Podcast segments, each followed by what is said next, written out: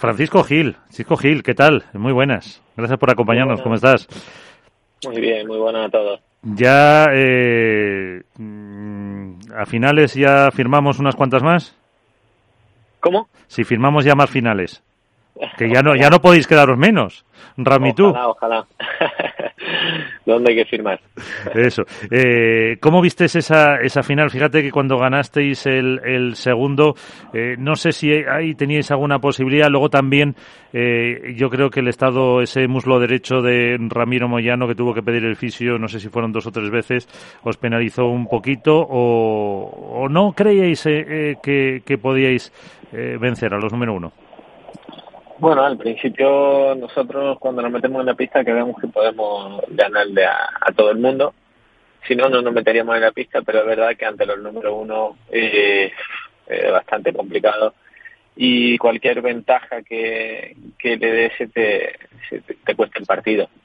Eh, nosotros creo que lo competimos desde primera hora bien, quizás al principio nos, nos pasó factura los nervios de jugar una final, pero creo que poco a poco nos fuimos metiendo en, en el partido, competimos bien y no, yo no creo que la, la, la lesión, que al final no fue lesión de, Ramiro, fue una sobrecarga por, por tantos partidos jugados en, tan pocos días. Eh, yo no creo que no, que no sé, no, no le echamos la culpa a eso, la verdad. Yo creo que los número uno son número uno por algo y creo que en los momentos importantes compiten mejor que el resto y creo que ellos supieron darle la vuelta al partido. Uh -huh. eh, la clave que estuvo un poco ahí cuando en el tercero rompen el, el, el servicio así prontito. Sí, yo creo que, como bien digo, darle la vuelta al partido no lo digo por tema de, de, de marcador, porque siempre, casi siempre fueron por delante, eh, lo digo más emocionalmente, creo que nosotros en el tercer set estábamos en un momento cuando ganamos la bola de oro, creo en el primer juego, creo que estábamos en un momento emocional bastante bueno. Eh, y ellos estaban un poco cabizbajos, pero bueno, supieron darle vuelta emocionalmente. Eh, y sí, eh, es normal, los número uno, como bien digo antes, eh, número uno son número uno por algo. Y creo que si te hacen un break desde primera hora, eh, y si te llegan a poner por delante ya es muy difícil darle vuelta, muy uh -huh. difícil. Eh, con nosotros está eh, Iván Contrapared, Nacho Paderazo, Álvaro López de Padel Spain. Iván. Hola Chisco, buenas noches. Hola Iván, muy buenas. Bueno, sobre todo felicidades y me imagino que el próximo pregón de Puente Genil ya tiene dueño, ¿no? no creo, no creo, no creo. bueno, todo es proponerlo, ¿eh? Si hay que hablar con el alcalde, se habla. Si hay que hablar con el alcalde, se habla. Lo que vamos, ya está viendo noticias en el Hierro de Córdoba, en toda la, la, provincia de Córdoba se habla muchísimo de ti.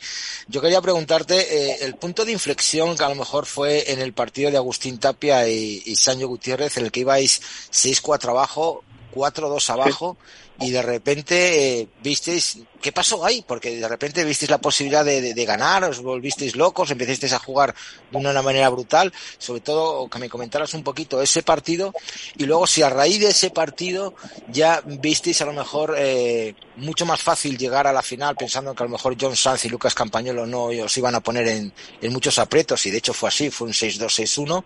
Eh, ahí es donde pudisteis, pudisteis ver que, que teníais posibilidades de, de, llegar a la final y contarme un poquito el partido de, de Tapia y, y porque claro, con 6-4 y 4-2 abajo, mm, ¿qué pasó?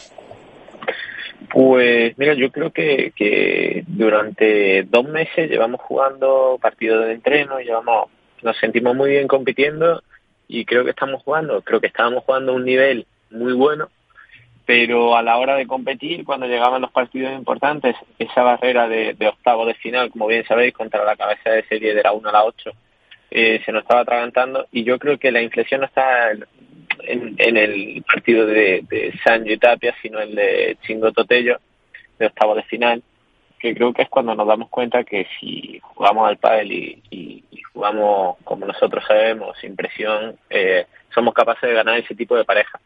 Una vez que le ganas una pareja que viene de, de ser la pareja 4 o 5 del World del Tour, y, y, después te toca contra una pareja que en el anterior torneo demostraste que, o tres torneos anteriores demostraste que le podías ganar, eh, yo creo que ese desparpajo, el salir a la pista sin miedo, nos hizo creer un poco.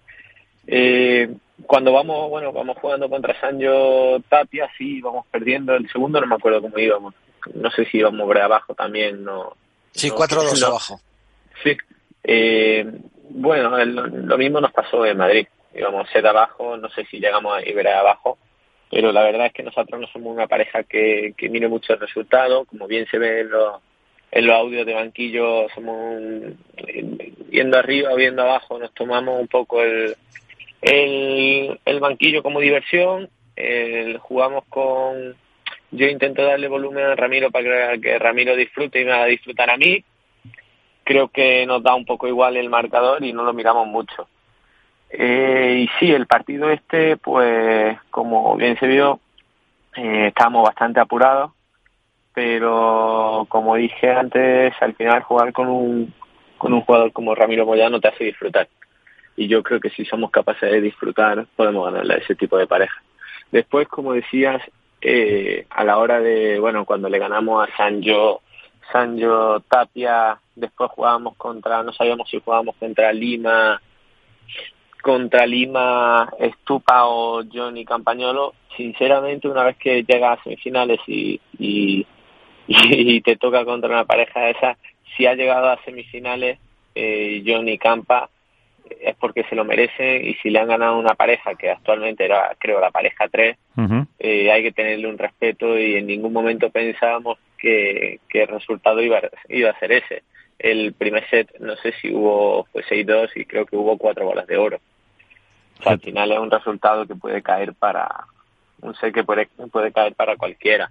Es verdad que ellos se desconectan en el segundo set y, y Ramiro yo verdad que nos falló mucho y Ramiro pues hace sus cosas, pero creo que fue un partido bastante competitivo a pesar de, del resultado. Creo. Sí. Eh, ahora, eh, Álvaro. Sí, hola, buenas Chisco, ¿qué tal? Bueno, lo primero, eh, enhorabuena eh, por lo conseguido. Eh, yo quiero preguntarte lo primero. Eh, no sé en qué partido te registró más el cuenta kilómetros, porque yo te he visto correr en este torneo más que ninguno, eh, eh, fuera y dentro de la pista. No sé cómo acabarías de gasolina teniendo en cuenta la temporada que lleváis. Eh, eso por un lado. Y luego por otro preguntarte, no sé en qué condiciones jugasteis en el torneo.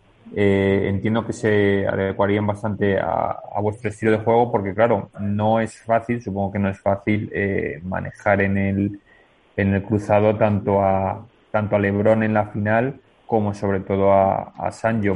Por más que Sancho y, Tapia quizá ahora mismo no están en su mejor momento, pero bueno, ¿cómo te sentiste? ¿Qué condiciones había? Y eso, ¿cómo, cómo te fue el conta kilómetros en el torneo?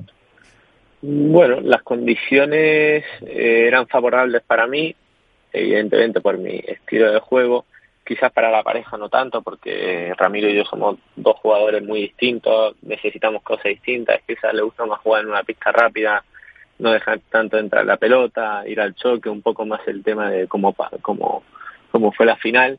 Eh, y a mí me gusta todo lo contrario, pero bueno, yo creo que nos adaptamos bien desde el primer día. El primer día entramos a la pista, vimos que era muy lenta y creo que Ramiro jugó muy tranquilo, yo lo acompañaba, le hacía un poco el, trabajo sucio y, creo que él pudo desplegar su juego en una pista que quizás no es la, su favorita. Eh, el tema de, de, bueno, de, del cuenta kilómetros, eh, yo creo que, que soy un jugador bastante físico, eh, no soy muy talentoso ni, ni tengo muchos tiros ni winners, pero es verdad que hay algo que, que, bueno, la preparación física la considero muy importante, creo que tengo a uno de los mejores preparadores físicos, creo que le dedico mucha hora, incluso más que al, bastante, bueno, bastante más que al, que al pádel, y también entra otro factor en juego que es el ir ganando partidos, y ganando a, parejas que, que nunca creíste poder ganarle, y eso te hace no fijarte ni si te duelen las piernas, ni si te queda gasolina, ni nada. Sigas corriendo, sigas luchando y sobre todo ver cómo, como tu familia, como tus amigos están disfrutando y lo están viviendo contigo y tal, te hace no rendirte nunca. Pues eh, hablaremos, eh, Chisco, con Esteban Morales, eh, el alcalde de, de, Puente Genil, que ya lo he estado mirando aquí ya para mandarles el, mensajito, como decía Iván. Y que te pongan y que te pongan de, de pregonero. Eh, muchísimas gracias por estar con nosotros eh, y bueno, ya que nos, nos vemos en más finales. Muchísimas gracias. Hombre, aunque sea la del Challenger próximo, pero bueno, que también es un título. Bueno, esa, esa, esa Ahí, bueno, ahí no vale la final, ahí vale ganarla. ojalá, lo firmo. Bueno, pues un abrazo, muchísimas gracias. Bueno, muchas gracias. Un abrazo.